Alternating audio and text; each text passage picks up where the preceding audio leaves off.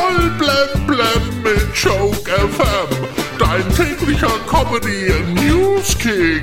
Heute im Studio. Hallo Amigos mit Jochen. Karl Lauterbach plant Affenpocken-Quarantäne. Ja, deckt euch schon mal mit Bananen ein.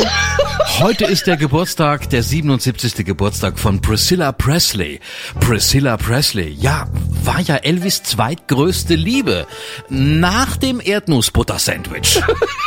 Prince William bekommt zu seinem 40. Geburtstag im Juni eine eigene 5-Pfund-Münze mit seinem Gesicht drauf.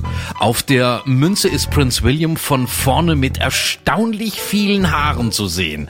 Also wenn man diese Münze wirft, dann gilt nicht Kopf oder Zahl, dann gilt Fratze oder Glatze. Cupra-Fahrer sammeln die meisten Punkte in Flensburg. Damit hat Cupra zum ersten Mal Porsche auf dem ersten Rang dieser Statistik abgelöst. Porsche ist aber immer noch vorne, wenn es darum geht, bestimmte Körperteile zu verlängern. Heute ist der Tag der Weinbergschnecke. Ja, das sind die Tiere, die sich in Knoblauchsoße so wohlfühlen.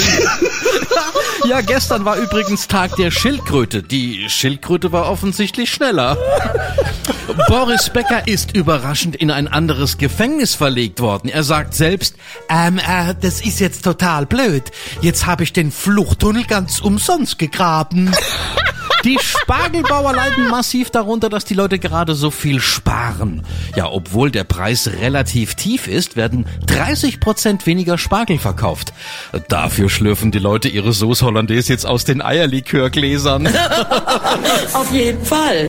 Voll blem blem auf Joke FM und auf joke-magazin.de.